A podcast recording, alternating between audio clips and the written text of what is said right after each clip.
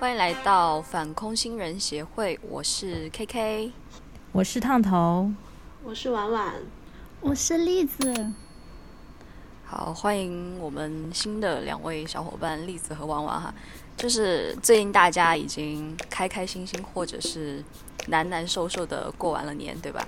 啊，有没有看到一个新闻？B 站的有一个员工，一个审查岗的，好像是一个领导吧，他过年加班猝死了。嗯，大家有了解到底是怎么回事吗？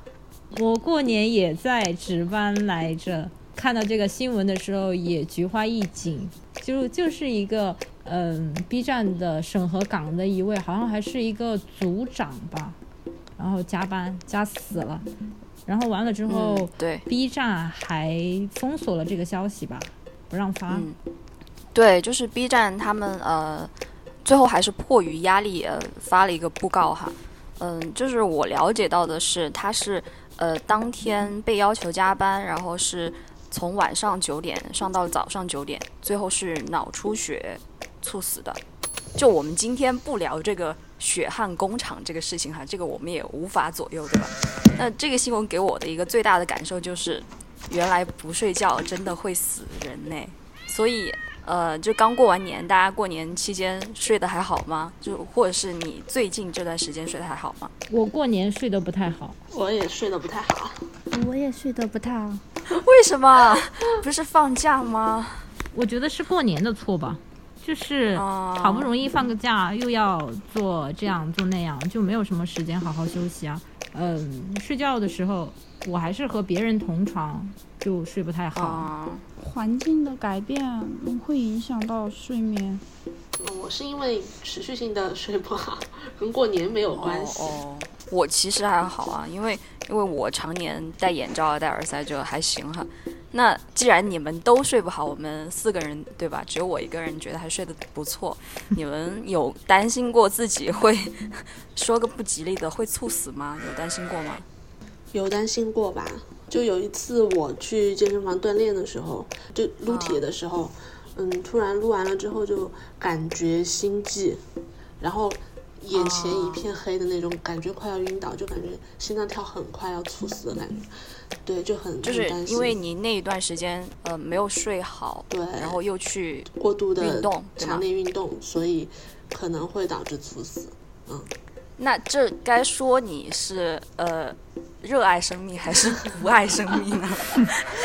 就是一边又在啊失眠，然后一边又在健身，这个确实嗯好，所以我们今天要聊的就是。失眠这个话题啊，这个呃，我们聊的这个话题呢，来自于一位豆瓣网友的帖子，我们先来听听他的讲述。本人大四，从高二开始，因为家庭变故和学习压力，导致抑郁、焦虑、失眠，每天平均睡眠三个小时，又因此成绩急转直下，最终去了不满意的大学。进入二本后，周围的环境、人和师资，让我有种这辈子就栽在这儿的感觉。在理想和现实的碰撞中，我的失眠越来越重。大二免疫彻底崩盘，高烧不退二十多天。出院后气血耗空，身体的虚弱又成了导致失眠的因素。中药堆成小山。补进去的挡不住失眠号的，从此生活就是小病不断，拆了东墙补西墙，失眠变成了一周一两次的通宵，过了一点还没入睡，就一定会等到天亮，头脑放空也毫无睡意。期间看了医生，用了药物，后来对安眠药都产生了抗药性，索性就不吃了。从一开始的凌晨崩溃熬到现在。已经有点麻木了。我确实害怕失眠，因为失眠意味着身体虚弱，没有精力去学习和生活。我知道要改，但是不知道具体怎么想才能直面它带来的折磨。另外，临近毕业，压力巨大，任务重，心事多，这都是不可避免的。但是，怎么能让他们不再导致焦虑失眠？恢复正常的生活能力，是我想要探寻的。我也做过相关评估，评估意见还算有参考价值，尤其关于适当运动和社交方面。但我觉得还是有些不太适合我，比如失眠了不要补偿睡眠，偶尔失眠的话可以这样，但像我这种情况，不补觉会心肌缺血，身体真的承受不住，所以还是想听听大家的意见，非常感谢。好，那现在大家听完他的讲述，你们有什么样的想法呢？失眠真的是一件很可怕的事。嗯，就感觉就是它嗯会影响精神和肉体两方面，对吧？你就觉得对，烫头呢？看他的这个经历的话，有过同感吧。很严重的情况下，不是像外人看起来的，就好像睡不好一个觉啊什么的，确实是会影响到每天做的每一件事情，甚至是说你，呃，活下去的念头，这些都会造成影响的。我其实听完他讲的整这整篇哈，我注意到他有讲过他失眠的原因。嗯，首先是对现在的生活不满，他觉得自己到了一个二本的大学。然后第二个是，嗯、即将毕业的压力呀、然后第三一个是他开过一呃那个安眠药，但是产生了抗药性。嗯嗯前面就是两部分是心理上面的因素嘛，他他就说自己在考虑如何不受这两个因素的影响，那就说明压力真的太过于影响他的睡眠质量了，对吧？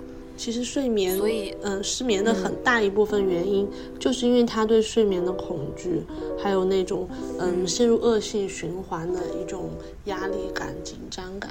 不失眠的人是没有办法体会到这种痛苦的。对，我们刚刚开始的时候，呃，简单的聊过大家的睡眠质量哈，就是大家都觉得自己睡眠质量不是很好，对吗？对，对，其实我不是特别典型的失眠患者，我是一个嗯瞌睡反而比较多的人，多得有点让人受不了那种。不管是在路上我路上走着和别人吃饭的时候说话，还是上课的时候坐着，还有考试的时候，我都睡着过。但是就是因为瞌睡太多了，所以我觉得晚上稍微少睡一点，我就会变得特别的焦虑。虽然瞌睡多，但是睡眠质量从来就没有好过。我这辈子觉得睡过的最好的觉，我连日期都记得，是在二零一八年五月，那个觉 可能是我这辈子唯一觉得睡过的一个好觉。不能理解这种感受。我是睡眠都是要靠借助药物，然后才能进入睡眠的那种。我现在都不会觉得说睡眠是什么特别享受的事情，反正就是当成任务一样完成。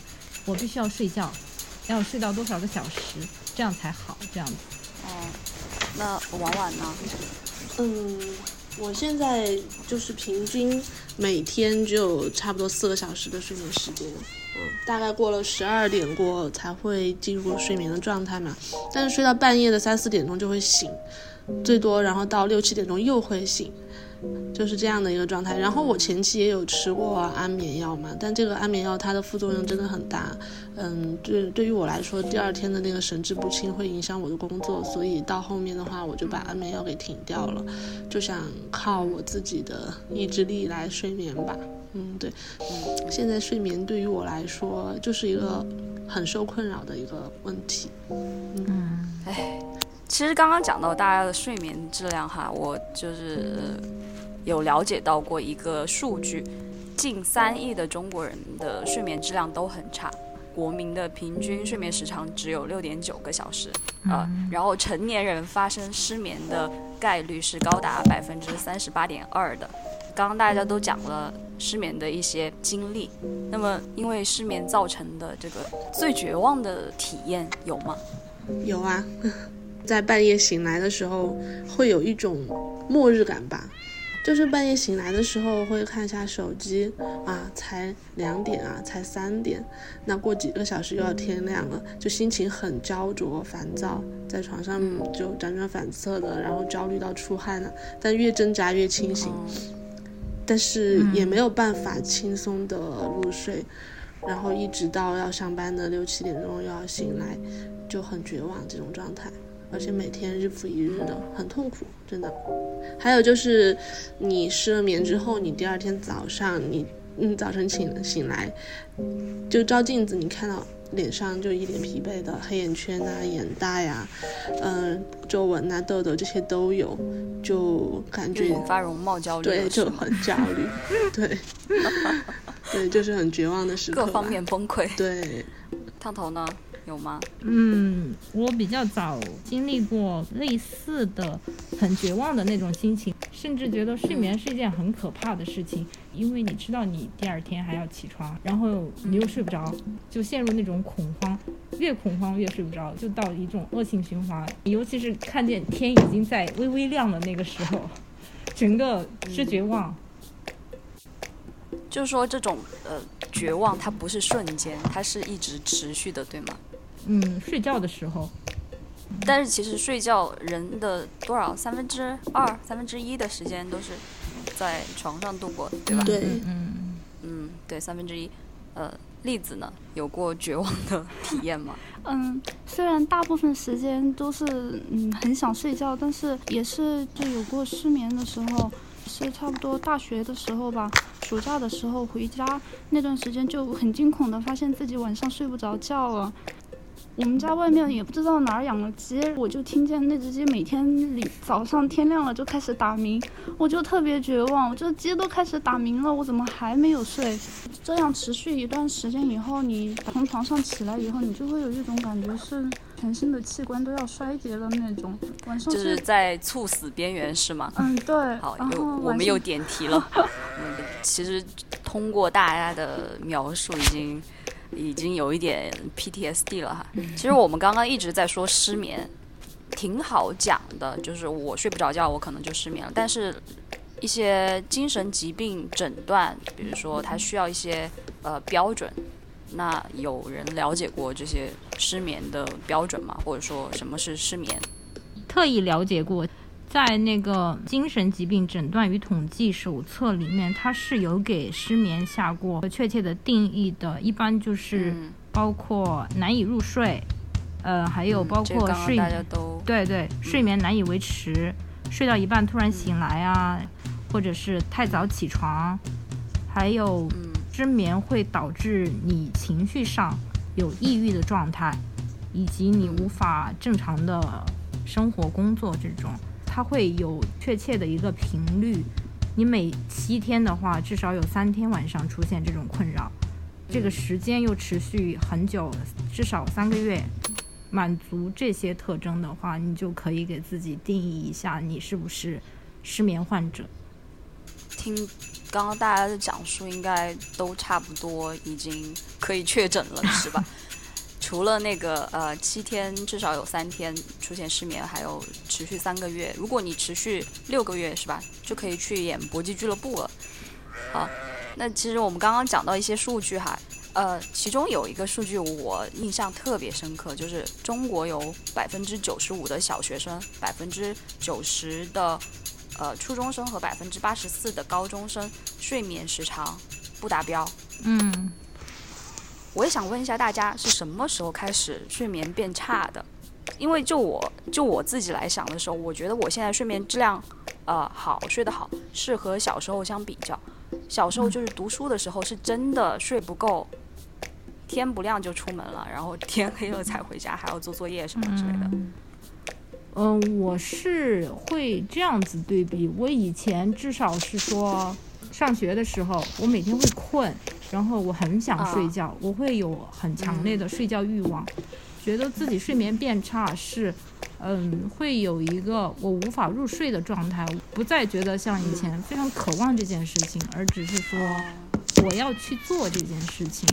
对，有一个这个心态的转变，嗯所以就是有一个小时候可能是你被动的，嗯，不让你睡觉是吧？嗯，大了之后可能就是你自己本身睡不了，嗯，主动的。对对，嗯，还有一个看到一个调查哈，他说，嗯嗯，中国的成年人睡眠不足的主要原因，第一个是工作压力，第二个是不良的生活习惯。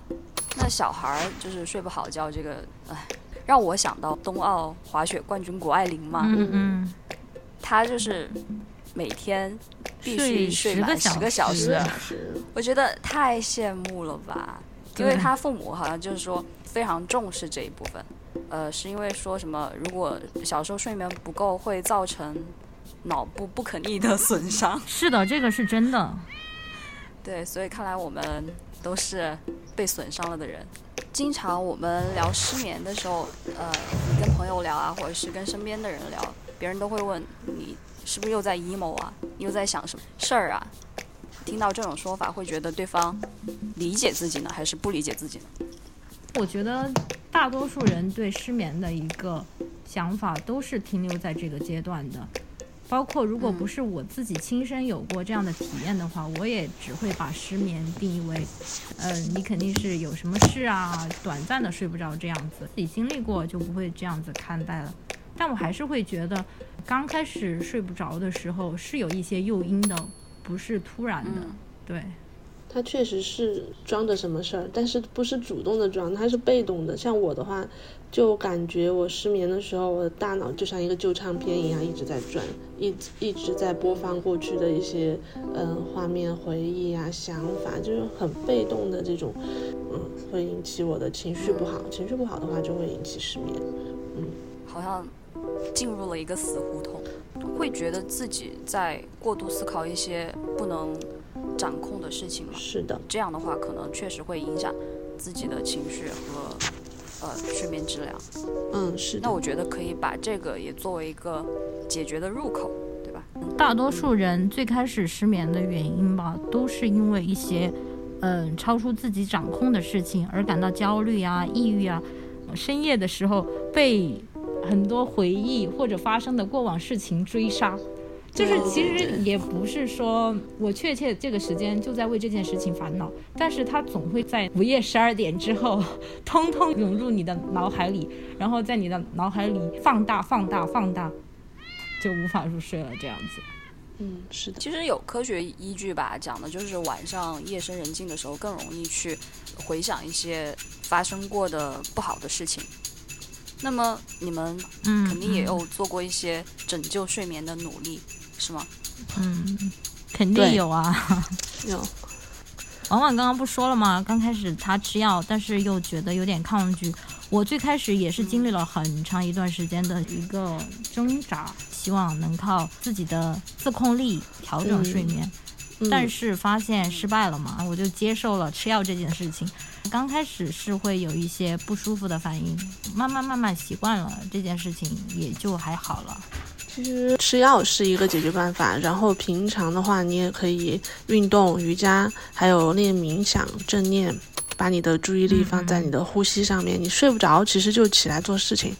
但是不要玩手机，不要看 iPad，因为这个它会释放蓝光，会抑制褪黑素的分泌嘛，就会让你越来越睡不着。你可以就起来做一点你喜欢的、爱做的事情，听心经啊、抄经啊、看书啊都可以。安眠药的话，它其实它就是苯二氮卓类的药物，它只是表面上的一个镇静和镇静的这个作用，但它不能够给你带来很多实质性的深层的睡眠。其实我看了很多关于睡眠的这个。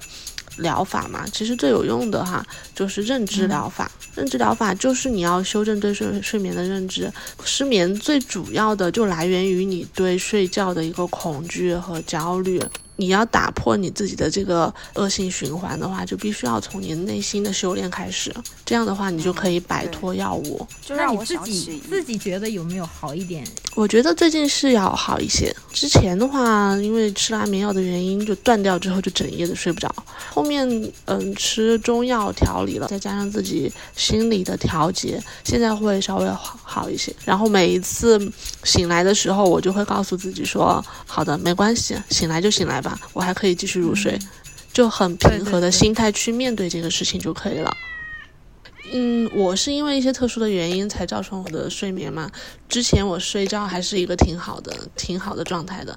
然后我就在想，哎，以前我从来都没有关注过睡眠的问题，为什么我现在就那么的关注这个事情，每一天都为这个事情那么困扰？